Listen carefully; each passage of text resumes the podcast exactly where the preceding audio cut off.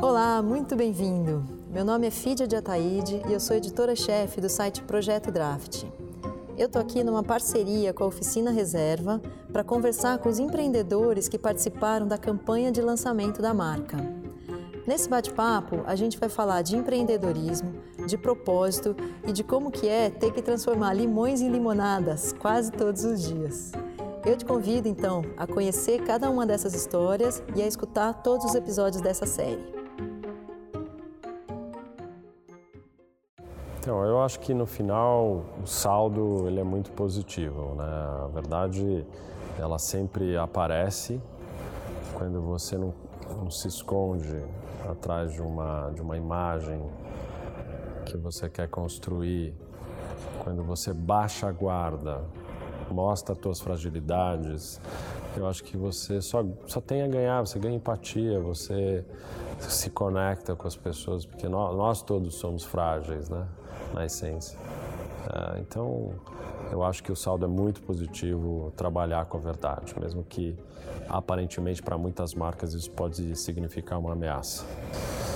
O que, que eu tenho orgulho? Eu acho que, em primeiro lugar, é, seguir a minha essência e apesar de todas as os, os senões e gente dizendo que não vai rolar, aquele, aquele olhar assim que, puta, não acredito muito nessa tese aí, nessa história, nesse projeto, comida de passarinho, naquele momento que todo mundo né, não entendia que a saudabilidade era um caminho sem volta, por exemplo, eu, eu, eu sempre mantive uh, um olhar uh, para a minha essência. Então eu me orgulho de não ter desistido e acreditado que eu ainda não tinha chegado ao fim. Ah, acho que esse é um ponto. Acho que o, o segundo é, é, eu acho que a escassez é uma grande escola na vida. Quando você faz muito com pouco, ah, que é a dinâmica do empreendedor sem grana, você tem que ser criativo, você tem que achar soluções que é, né, envolvem quase nenhum orçamento. Então, isso eu vivi muito na prática e, eu, e, e trazer isso como um, um, preceito, um, princípio da cultura é muito importante. Fazer muito com pouco, jogar em várias posições, é, né, aquela história, chutar, cobrar escanteio para a área, cabecear. Acho que é, isso faz, faz você, num contexto de adversidade, sobreviver ter mais chances de sobrevivência. Né? Ah, e, e, acho que assim a história da, do primeiro ponto é, é, fazer algo que, que, eu, que eu acredito que tem uma relação com, com, meu, com a minha razão de, de ser, meu sentido. Né? Acho que eu tenho, eu tenho orgulho de estar tá tentando achar, buscar esse caminho. Eu tomei a decisão de, de vender a Mãe Terra, de casar com uma empresa maior. Foi uma decisão muito difícil. É, foi uma decisão que eu busquei muito um alinhamento de valores, sobretudo. Não foi a melhor proposta financeira, eu não fui atrás de ninguém, mas eu cheguei a um momento que eu, eu vi que a janela de oportunidade né, de saudabilidade estava tão forte que eu precisava de ajuda de, de alguém maior uh, ah, para levar a Mãe Terra para um outro patamar, mas alguém que entendesse a nossa essência e fosse escalar, levar essa essência para um outro patamar, né, mantendo os nossos princípios. É, a Unilever é uma empresa que que, que me, me, tocou o coração. Acho que a, o Paul Pullman, que é o um cara uh, que está querendo fazer negócio de uma forma diferente. E,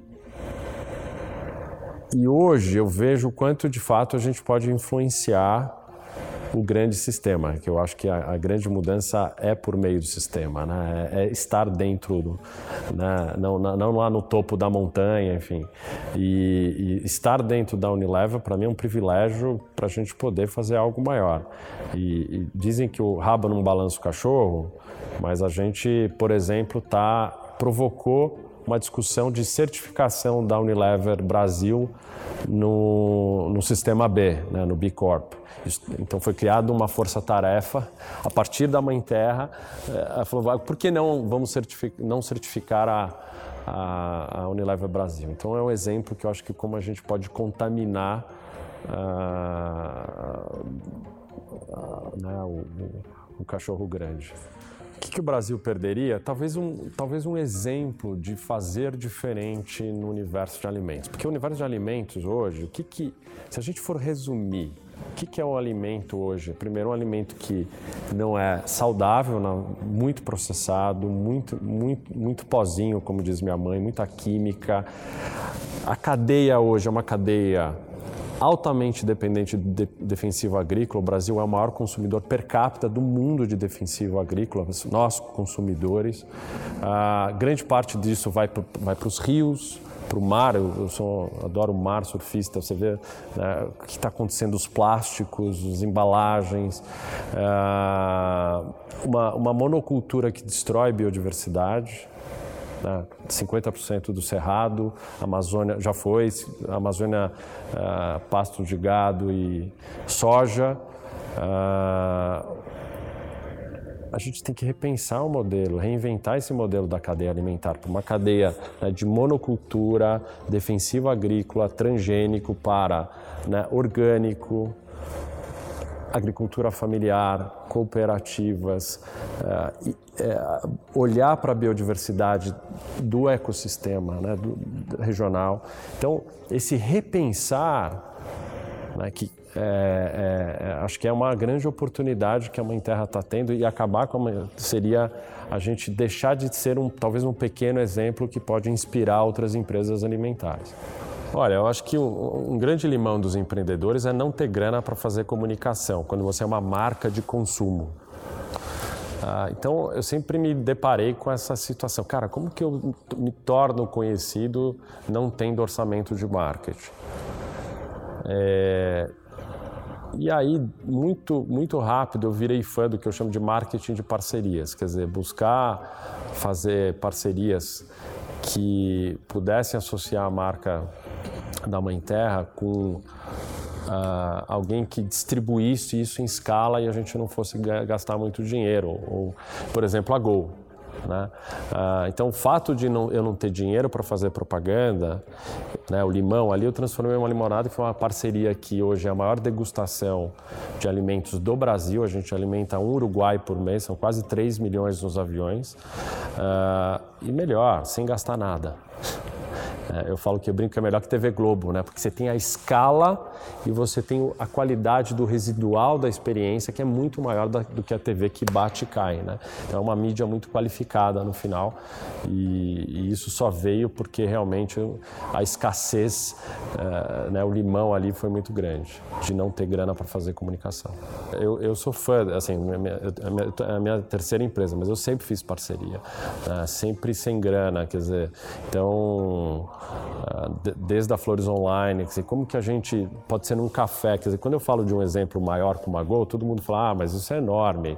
Você pode fazer com um cafezinho teu, né, uma floricultura com café que coloca, ou com condomínio, quer dizer, uh, eu acho que é, é, é, esse conceito ele pode ser é, trazido para N níveis e com muito não, porque eu estou falando de coisas. Quantas vezes eu bati na, na Gol até ter um sim?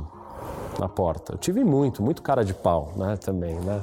O empreendedor tem que ser cara de pau e, e a, a, resiliência de receber muito não.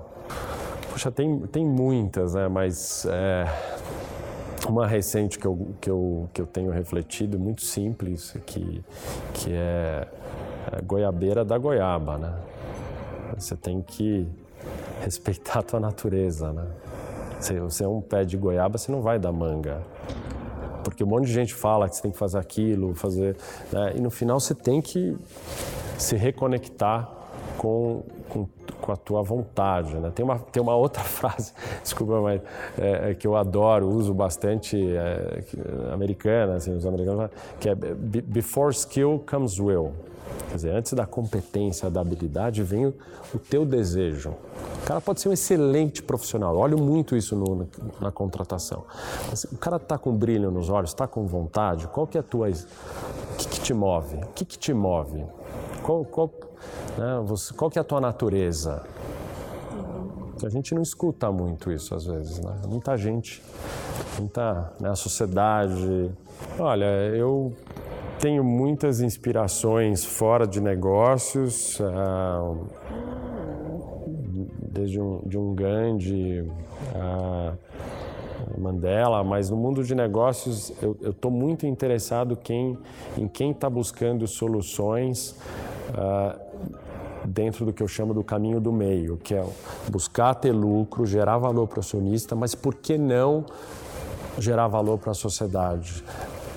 Compartilhar esse valor né, com mais gente, ter um propósito maior. Eu acho que tem muita empresa, empresa B que está fazendo isso no mundo, como a Patagônia, eu sou fã. Uh, acho que numa escala maior, uh, a própria Unilever, o Paul Pullman, assim, não é porque agora a gente fez essa, esse casamento com a Unilever, é um, é um, cara que eu tive a oportunidade, né, o CEO global, de, de, de, de conhecer, estar perto, e você vê que é autêntico, ele está querendo transformar a Unilever num negócio diferente, um negócio grande, mas que, que realmente quer, quer, quer ter essa equação mais equilibrada, porque a equação desequilibrou. A gente virou o quê só? Só lucro para o acionista, né? Ponto. Né? E, e, na verdade, as empresas foram criadas para ter um, um, fim social também. Essa é a origem, a essência. Né? E a gente perdeu essa origem. A gente tem que resgatar, voltar. A sociedade dá dois passos para frente, tem que voltar e resgatar. Acho que a gente tem que reequilibrar isso. Né? E, o, e o Popoma, para mim, é um cara que está fazendo isso, está buscando. Né? Ah, Cartas do Jovem Poeta, do Rainer Maria Hilke, acho que é um livro de que todo mundo deveria ler para quem está buscando uma, uma essência maior na vida. Uh, eu sou fã de Clarice Lispector, uh, acho que uma aprendizagem, Livro dos Prazeres, ou uh, Aprendendo a Viver, que é uma coletânea, acho que a Clarice ela, ela torna a vida mais subjetiva, com uma profundidade que que, que a gente às vezes no dia a dia perde e, e ali é uma forma de me reconectar. E para mim um, um, clássico que me, que me que me contribuiu muito na, na, formação de entender o que a gente é a Casa Grande Senzala do Gilberto Freire foi um livro que é sobre né, uma, uma, uma obra de arte da antropologia brasileira, do que a gente se tornou né, como cultura, como a gente foi criado, o tripé do índio, europeu, brasileiro, o, o negro. É. Então, acho que é um clássico que todos nós devemos entender um pouco mais da, de onde viemos aí como, como cultura brasileira. Né? Tem tantos livros lindos, né? Acho que empreender, empreender no, no Brasil, em primeiro lugar, é um chamado, né? É, acho que o ecossistema não é favorável, ele é um revés. Ah, então, você uh, empreender é mais é, é, maior que você, porque eu falo, acho que empreender no final é a possibilidade de você expressar a tua verdade, a tua essência com mais liberdade. Para mim isso é muito mais do que dinheiro. É você ter liberdade para ser o que você é, porque né, você pode fazer o que você quer. Então isso para mim é um chama, é um grande chamado. Uh, a história da sorte, eu, eu acho que tem, tem, tem as, as forças maiores, elas estão aí, né? Eu acho que elas ajudam. Mas tem uma frase do, é, do, do, Jordan, acho que, que é quanto mais quanto mais eu treino, treino mais sorte eu tenho. Né? Então, eu acho que tem, tem um pouco das energias, mas tem a favor da sorte um pouco, mas uh, sem suor e lágrimas a coisa não acontece. Eu, eu acho que um, um, papel de um líder no final é tentar fazer florescer a luz de cada um. Né? O mundo é feito de luz e sombra, todo mundo tem sua luz e sombra também. E, o, e o, e o chefe, o líder, ele tem que buscar a luz é, que está escondida de cada pessoa. É, eu, eu tenho um grande prazer quando eu vejo que as pessoas começam a florescer a luz. Uh, eu tenho, eu acho que isso acontece por meio de uma participação mais ativa em processos criativos e não é só criação de embalagem, produto, comunicação. A criação ela pode ser de um processo, de uma. Quer dizer, a pessoa participar da, do processo de, de concepção de algo traz luz. Então, a, eu acho que a gente tem uma gestão que busca ter uma gestão mais participativa. É, só que tem um momento que o consenso joga contra, quer dizer, a participação. Então, você tem uma hora que eu falo, cara, tem que chutar de primeira, vamos nessa. Não pode ficar muito ali, né? Uh, de, de, essa é a vantagem competitiva do empreendedor. Né? É, é receber logo e chutar rápido, essa é a agilidade.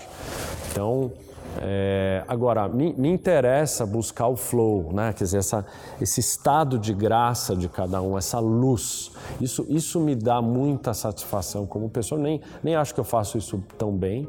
Eu acho que assim, a, a vida empreendedora ela é tão terráquea, né? ela é tão pancadaria, que você às vezes fica. É, você não tem tempo para o olhar para o outro. Né? É, e aí eu recorro a Clarice, enfim, para me reconectar. Uh, Aliás, eu tenho uma frase que eu adoro, que, que eu tenho pensado.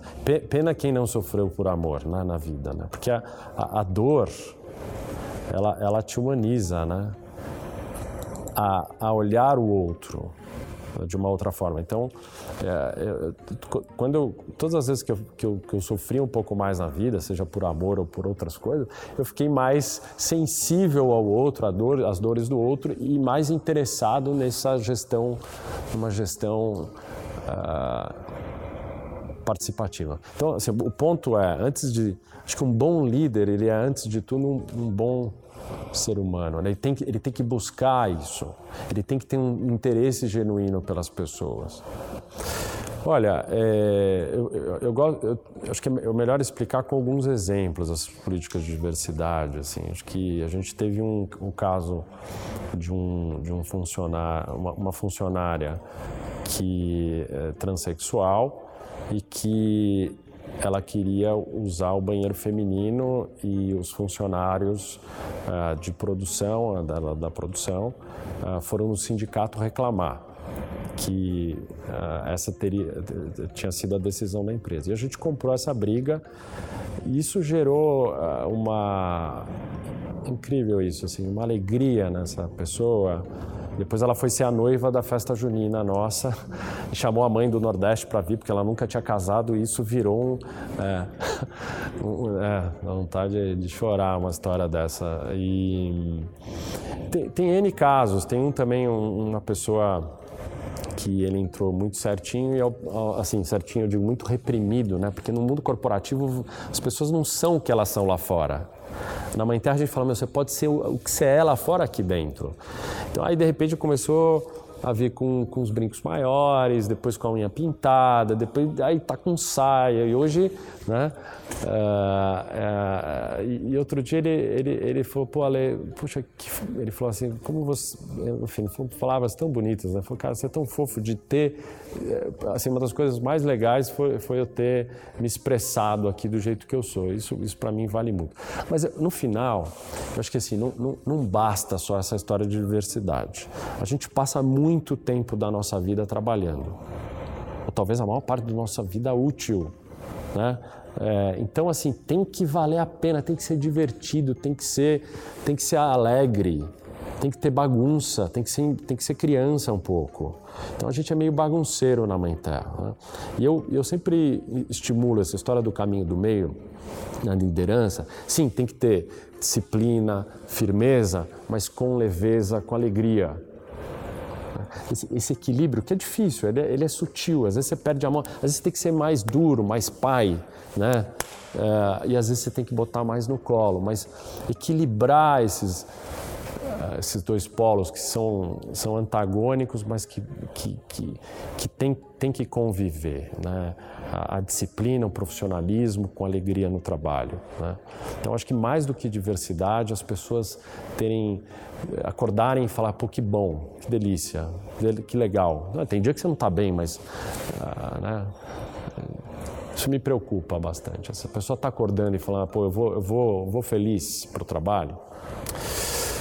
Pô, a Mãe Terra, 10 anos. Uh, uma coisa muito legal, assim, que eu estou muito feliz é que a Mãe Terra está sendo escolhida para ser uma plataforma global da Unilever, uma marca global. É, a gente, o Brasil sempre exportou commodity, né? Soja, uh, laranja, minério, uh, gado, né? carne. A gente nunca a gente não exporta muito conceito, marcas. Né? Então, em primeiro lugar, ter uma marca brasileira no mundo, eu acho isso muito legal. Mas mais do que isso, mais do que ter a marca, os produtos, a gente exportar um modelo de negócio diferente. Um modelo que re, re, busca reinventar essa cadeia de valor, de, eh, a cadeia alimentar. Né?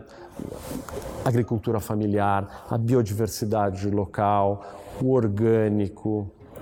Né? Então, esse modelo, isso é algo que vai ser feito dessa forma, ele vai ser exportado para outros países. Então, na Índia, na Europa, sei lá, nos Estados Unidos, que, qual que é a biodiversidade local? Quais são os fornecedores uh, orgânicos de agricultura familiar que a gente poderia desenvolver? Então, é um, é um repensar do modelo. Isso, para mim, é, se a gente conseguir ganhar escala e ter a, Unilever como um, né, um, grande viabilizador disso, é a gente mudar, ajudar a mudar o modelo por dentro. Né? Eu, daqui dois an dez anos, eu espero que eu, eu, eu tenha uma. Acho que depois dos 40 você começa a contemplar mais a finitude da vida, né? que é algo que no Ocidente a gente faz pouco. Ah, então, eu espero que eu, eu tenha eu tenha maior coerência entre o que eu uh, gostaria de ser o que eu estou fazendo. Eu acho que hoje eu tenho pouca coerência. Assim, eu sou muito autocrítico. Assim, acho que eu falo mais do que eu faço. Acho que espero que daqui a 10 anos, assim, a, a, o drive de sobrevivência do empreendedor ele é muito terra. Né? Você não tem muito tempo para ficar pensando no espírito. Né? E, e, o que me levou a isso foi, foi a, a, a, vontade de fazer algo que tivesse um sentido maior. Eu perdi essa conexão, então eu espero me reconectar com isso, agora com um pouco mais de tranquilidade, né? uh, e viver essa, essa minha essência com mais coerência mais plenitude. Eu acho que a gente tem, tem, o pai do Chico Buarque, né, que escreveu um livro incrível, né, o Sérgio Buarque de Holanda, Raiz do Brasil, ele falava que o Brasil, o brasileiro é o homem cordial, né? Cadê a nossa cordialidade, né? Cadê? Então eu acho que eu espero que nós, acima de tudo, re, re, a gente resgate um, valores na sociedade, valores mais de, de amor, de a gente está vivendo um universo de muita violência, muito né? Acho que a gente tem, tem algum ponto aí que a gente se perdeu entre um homem cordial e o que a gente se transformou hoje. É, porque o brasileiro é, ele é afetuoso, ele é carinhoso, os, os estrangeiros amam a gente. É, o que, que aconteceu? Né? Acho que a gente é um país jovem que se lambuzou com o consumo e essa, o ter antes do ser e de repente inverteu essa, essa, essa razão de valores. Né? A gente se perdeu como, como essência, talvez como valores da sociedade. Acho que a gente está indo para um caminho onde Felizmente, a gente está erradicando fome, ah, a abundância que o sistema capitalista gera como otimização dos ativos, isso está ajudando a distribuir mais consumo, que tem um lado bom, mas tem esse lado de, de, de, de transformar os valores da sociedade. Ah, e, e, e, o óbvio que. A educação, mas é uma educação não só de conhecimento, mas eu, de novo, eu acho que a gente, é, eu não sei como, a gente precisa resgatar valores nessa sociedade, que eu acho que isso é a base para a gente ser no futuro alguém, né? não é só o ter.